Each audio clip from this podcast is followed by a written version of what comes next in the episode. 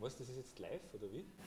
Hallo liebe Broadcasten-Community, wir melden uns hier vom OKA-Forum von Wonderwerk und mit uns ist Bernhard Schandl, der CTO von MySugar. Hallo. Schön, dass du hier bist. Erste Frage an dich, was sind eigentlich OKAs und noch viel spannender, wie wendet ihr die dann bei MySugar auch im täglichen Business an? Mhm. Äh, OKRs steht für Objectives and Key Results. Äh, das ist ein Mechanismus oder ein, ja, ein Framework, wenn man so will, das äh, schon eine lange Historie hat, ähm, äh, irgendwann zu Google gekommen ist, äh, dann hat es den Weg in das eine oder andere Buch geschafft und äh, dann sind viele Leute auf das aufmerksam geworden und gesagt, ja, das ist eigentlich eine gute Idee, lass uns das ausprobieren, so auch MySugar. Ähm, OKRs sind ein Weg, wie du in einer Organisation die Leute, die da dran arbeiten, zusammenbringst. Und ähm, das Ziel ist, ähm, einen gemeinsamen ja, eine gemeinsame Definition von Zielen und äh, Ergebnissen zu äh, formulieren, wo man dann sagt, ja, das ist was, wo ich jeden Tag aufstehen will, dafür arbeiten will, jeden Tag ins Büro komme, wo ich dahinter stehe äh, und wo eigentlich die ganze Firma in unserem Fall ähm, wirklich quasi an einem Strang zieht, uh, um das zu erreichen. Vielleicht kannst du jetzt ein bisschen genauer beschreiben, wie funktioniert dieser Prozess? Mhm. Also äh, OKRs sind ein zweistufiger Mechanismus. Äh, oben stehen sozusagen die Objectives. Das sind qualitative Ziele, die auf einem ho hohen Level ähm, beschreiben, was ich als Unternehmen oder als Team oder als Abteilung oder vielleicht sogar als Einzelperson erreichen möchte. In einem gewissen Zeitraum, sagen wir drei Monate vielleicht, kann aber auch länger sein, manchmal auch kürzer. Ähm, und dazu gehören dann noch die Key Results. Äh, und das sind sagen wir, messbare ähm, Ergebnisse, an denen, anhand deren man überprüfen kann, habe ich meine Ziele erreicht oder bin ich auf dem richtigen Weg, meine Ziele zu erreichen. Also sowas wie, ich möchte der, der OKR-Experte in Wien werden. Äh, das könnte mein Objective sein fürs nächste Quartal. Und ein Result dazu könnte sein, dass ich den weiß ich nicht, den, den, die Anzahl Visitors auf meinem Blog über OKRs äh, um 50 Prozent erhöhe. Jetzt wird man das gesagt, es gibt dieses Objective und dafür die verschiedensten Key Results. Jetzt kann ich wahrscheinlich für ein Objective mehrere Key Results setzen. Wie viel kann ich da maximal setzen? Muss ich da aufpassen, dass ich die Mitarbeiter nicht überlade oder worauf achtet man da? Das Lustige bei OKRs ist, dass es, dass es natürlich ein Framework ist, das, das sozusagen äh, Guidance gibt, aber das keine strikten Regeln vorgibt. Äh, es gibt, glaube ich, eine strikte Regel und die ist, hinterfrag immer, ob das für deine Organisation, für deine Firma, für dein Team das Richtige ist. Ähm, ähm, äh, aber ein Fehler, den man doch immer wieder beobachten kann, ist einfach zu viele OKRs zu haben, weil äh, ein, eine Grundidee von OKRs ist, äh, Fokus herzustellen, einem Team oder ein, einer Abteilung ähm, einen, eine Richtung zu geben, wo alle dahinter stehen und alle sozusagen an den, an den, am gleichen Ziel arbeiten. Und wenn du zu viele von diesen Zielen hast, dann hast du erst wieder das Problem, dass du eigentlich nicht weißt, als einzelner Mitarbeiter zum Beispiel, ja, woran soll ich jetzt wirklich arbeiten, was ist denn wirklich wichtig. Ähm, Im schlimmsten Fall führt es das dazu, dass du überhaupt nirgends irgendwas weiterbringst. Also ah, so eine Daumenregel, die man immer wieder liest, ist ein, zwei Objectives, zwei, drei Key Results, aber nicht mehr als das. Wie kommt es jetzt zu so Key Results? Werden die von oben herab delegiert, die der CEO an die Abteilungsleiter und dann immer weiter nach unten? Und vor allem ganz wichtig, wie weit gehen die nach unten? Hat irgendwann jeder Mitarbeiter seine eigenen Ziele oder gibt es die in Abteilungen? Mhm. Also ein Grundprinzip von OKRs ist, äh, dass es die dass es die Kommunikation, das drüber reden fördern soll. Ich glaube, OKR machen keinen Sinn, wenn man sie einfach von oben verordnet und sagt, das ist das Ziel und jetzt macht's das. Ähm, ein, ein, ganz wesentliches Element von OKRs ist, dass es eben dazu dient, ein, ein, ein gemeinsames Verständnis herzustellen und dazu gehört auch, dass man es gemeinsam erarbeitet. Ähm, natürlich auf verschiedenen Ebenen, als, also als Firma, als Ganzes, je nachdem wie groß du bist, äh, hast du wahrscheinlich Ziele auf einer anderen Ebene als jetzt ein einzelnes Team zum Beispiel, also ein Produktteam beispielsweise. Ähm, aber der Prozess sollte immer so sein, dass die Personen, die das Ziel betrifft, mhm in die Zieldefinition und in das äh, ähm, Formulieren der Key Results einbezogen sind und idealerweise natürlich am Schluss auch die Entscheidung das sind jetzt unsere Ziele, dann mittragen. Ähm, wie weit kann das runtergehen? Ich glaube, das kommt äh, wirklich auf die Organisation und auf die Kultur an. Äh, bei MySugar haben wir Ziele, OKRs für das ganze Unternehmen, die sind so eher jetzt mittel- bis langfristig ausgelegt. Wir haben OKRs für Teams, die sind so in einem Quartalsrhythmus ähm, definiert. Äh, wir haben keine Ziele auf persönlicher Ebene. Ich weiß aber von Unternehmen, die auch das machen. Ich glaube, das ist was, was man herausfinden muss, abhängig davon, ja, wie, das, wie, wie das Team, wie die Teams gebaut sind, wie die Kultur ist. Ähm, muss man da schauen, was, was für das jeweilige Unternehmen am besten funktioniert. Wissen die verschiedensten Teams, wie die OKRs der anderen Teams ausschauen und wie die die erreichen? So zum Beispiel quasi das Online- mit dem Offline-Marketing-Team vergleichen? Wir versuchen, dass wir möglichst viel darüber kommunizieren äh, und ich glaube, dass es auch sehr wichtig ist, dass, dass die Teams untereinander äh, wissen, was für die jeweils anderen Teams äh, die wichtigen Ziele sind. Auch wiederum eine Frage der Organisationsgröße, sage ich mal. MySugar hat momentan ungefähr 100 Mitarbeiter. Ähm, da geht es gerade noch, dass man ungefähr weiß, was die anderen machen. Ich glaube, in größeren Unternehmen, die in die Tausende oder mehr Mitarbeiter gehen, kannst du nicht äh, für jeden Mitarbeiter natürlich wissen, was sind jetzt dessen äh, Ziele oder die Ziele des Teams oder der Abteilung, in, in, in der der arbeitet. Ähm, aber ich glaube, da ist es dann einfach wichtig, dass man versucht, über Facilitatoren diesen Austausch, her, Austausch herzustellen. Ja? Also ich glaube, äh, OKR leben zu einem großen Teil davon, dass man darüber spricht und das betrifft die Definition und das Arbeiten mit den OKR innerhalb eines Teams, aber auch nach außen. Wie viele von den 100 Mitarbeitern haben OKRs gesetzt? Äh, wechselt ein bisschen, weil wir da immer wieder, sage ich mal, Sachen ausprobiert haben, wieder verworfen haben, gesehen haben, für manche funktioniert es besser, für manche funktioniert es weniger gut.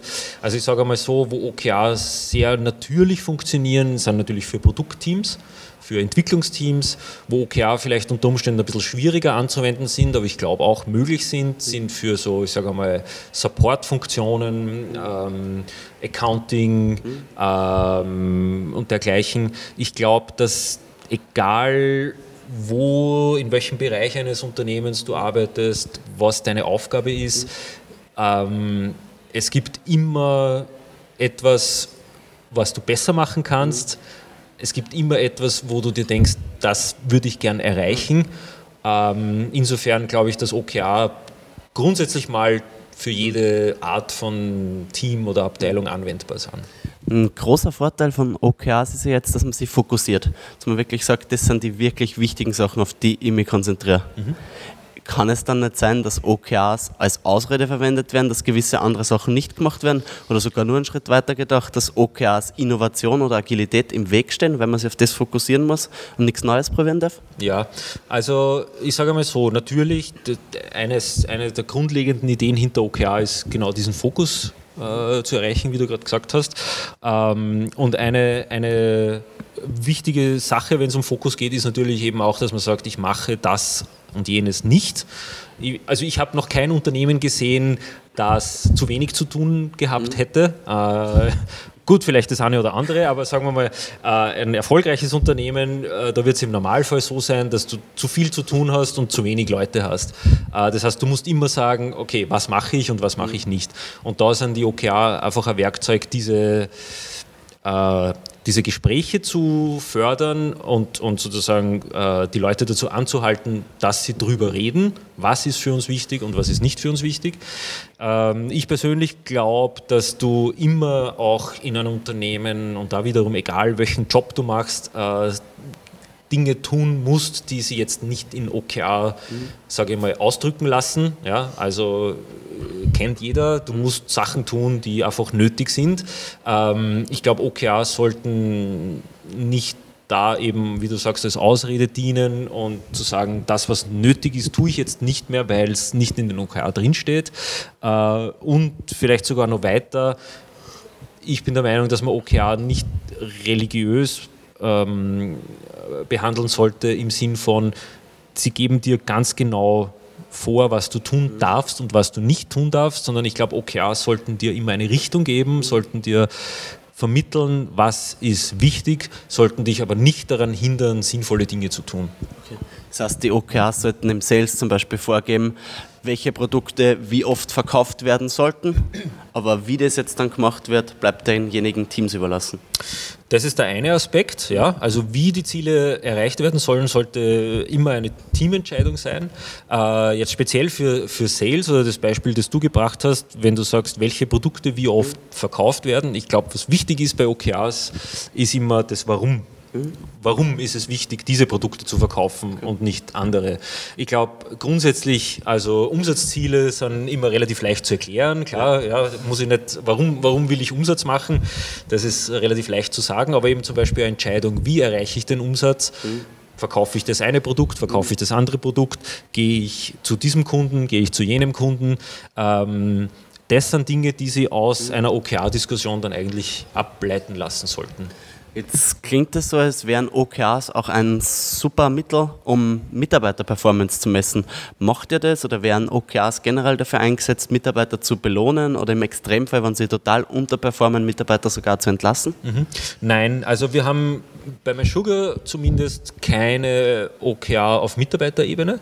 Äh, wir haben das mal ein bisschen ausprobiert mit Leuten, die gesagt haben, sie würden sich dafür interessieren und, und würden das gerne ausprobieren. Ähm, haben es jetzt aber nicht strukturiert eingeführt. Bei uns enden die OKR sozusagen auf der Teamebene.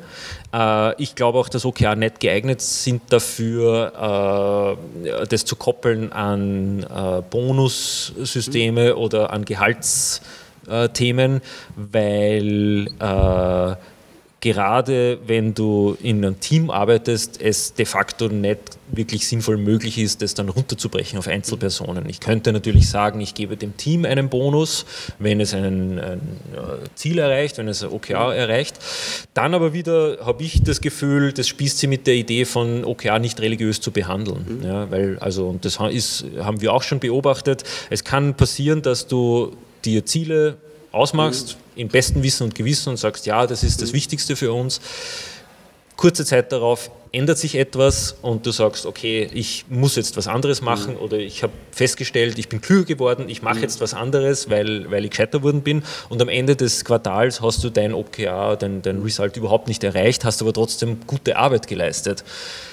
Ich glaube, man sollte, wenn es um, um Bonus geht, wenn es um, um Gehälter geht und dergleichen, ähm, sollte man mehr in die Richtung gehen, das Verhalten mhm. zu bewerten. Ist ein Mitarbeiter, ähm, verhält sich der entsprechend der Kultur des Unternehmens, trägt er zum Team mhm. bei, ist er committed äh, und nicht, ob jetzt ein oder ein anderes mhm. Ziel auf Punkt und Beistrich erreicht worden ist. Wir haben bei MySugar auch noch nie jemanden bestraft oder, oder äh, dergleichen, wenn, wenn ein Ziel nicht erreicht wurde. Wir haben dann halt immer gesagt, schauen wir uns an, warum es nicht erreicht wurde und was wir besser machen können, um ja, besser zu werden. Jetzt vielleicht noch nur wenn man jetzt OKRs wirklich anwenden möchte, ab welchem Unternehmensstadium kann das wirklich Sinn machen? Wenn wir zwar jetzt beide die Idee haben, wir gründen ein Startup und wir haben nur eine bloße Idee, sollte man dann schon mit OKRs arbeiten? Sollte man warten, bis wir zehn Mitarbeiter haben? Wann ist so ein guter Punkt dafür? Da fehlt mir ein bisschen die Erfahrung, muss ich gestehen. Äh, also bei MySugar haben wir begonnen mit OKR, da war, waren wir so um die 35 Mitarbeiter.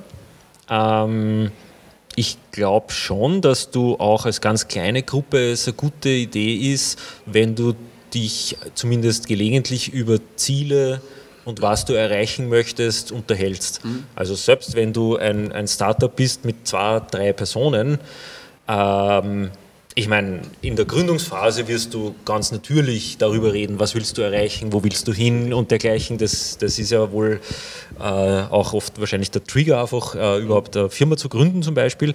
Aber, aber auch dann, wenn du schon einmal ein bisschen in einem, in einem operativen Modus drin bist, ist es, glaube ich, sehr wichtig, dass du gelegentlich einen Schritt zurück machst und sagst, was ist die Richtung, wo wir hinwollen, wo wollen wir in drei Monaten, sechs Monaten, einem Jahr, was auch immer sein äh, und woran erkennen wir, dass wir auf dem richtigen Weg sind. Das sind so ja die Grundfragen, die hinter dem OKR-Modell stehen. Ähm, ich bin der Meinung, dass das Wesentliche bei OKR nicht unbedingt jetzt der Formalismus ist, sondern der Prozess und das drüber reden und das Kommunizieren und das gemeinsame Verständnis herstellen. Ich glaube, wenn du ein wachsendes Unternehmen bist, wäre mein Rat, achte gut drauf, ähm, ob du siehst bei den Mitarbeitern, beim mhm. Team, dass alle am gleichen Strang mhm. ziehen. Und wenn du merkst, dass es hier Unklarheiten gibt, wenn du merkst, dass die Leute nicht mehr verstehen, mhm. warum wir etwas machen, warum diese und jene Entscheidung getroffen wird, dann ist es vielleicht ein guter Zeitpunkt, über einen systematischeren Ansatz nachzudenken. Mhm. Ob das dann OKR sind oder irgendeinen anderen Mechanismus, äh, äh, ja, kommt dann drauf an. Jetzt waren hier heute beim OKR-Forum rund 100 Leute da. Also man sieht wirklich, dass das Thema die Leute interessiert und dass immer mehr Leute das anwenden möchten. Wenige wenden es noch an. Jetzt ist vielleicht die Frage an dich, was sind so die größten Stolperfallen, die du gleich mal aus dem Weg räumen kannst, dass sie die Leute leichter tun und abschließend vielleicht den besten Tipp für alle, die jetzt mit OKRs durchstarten möchten. Ähm, ja, natürlich. Also man kann sehr viel falsch machen und man kann sehr viele Fehler machen. Das haben auch wir gemacht und machen immer noch, glaube ich. Also wir sind da bei weitem noch nicht, noch nicht perfekt und werden es wahrscheinlich auch nie sein. Äh, aber es gibt ein paar so typische Fehler, die man die man vermeiden soll. Ein klassischer Fehler ist, äh, sich zu viele Ziele zu setzen.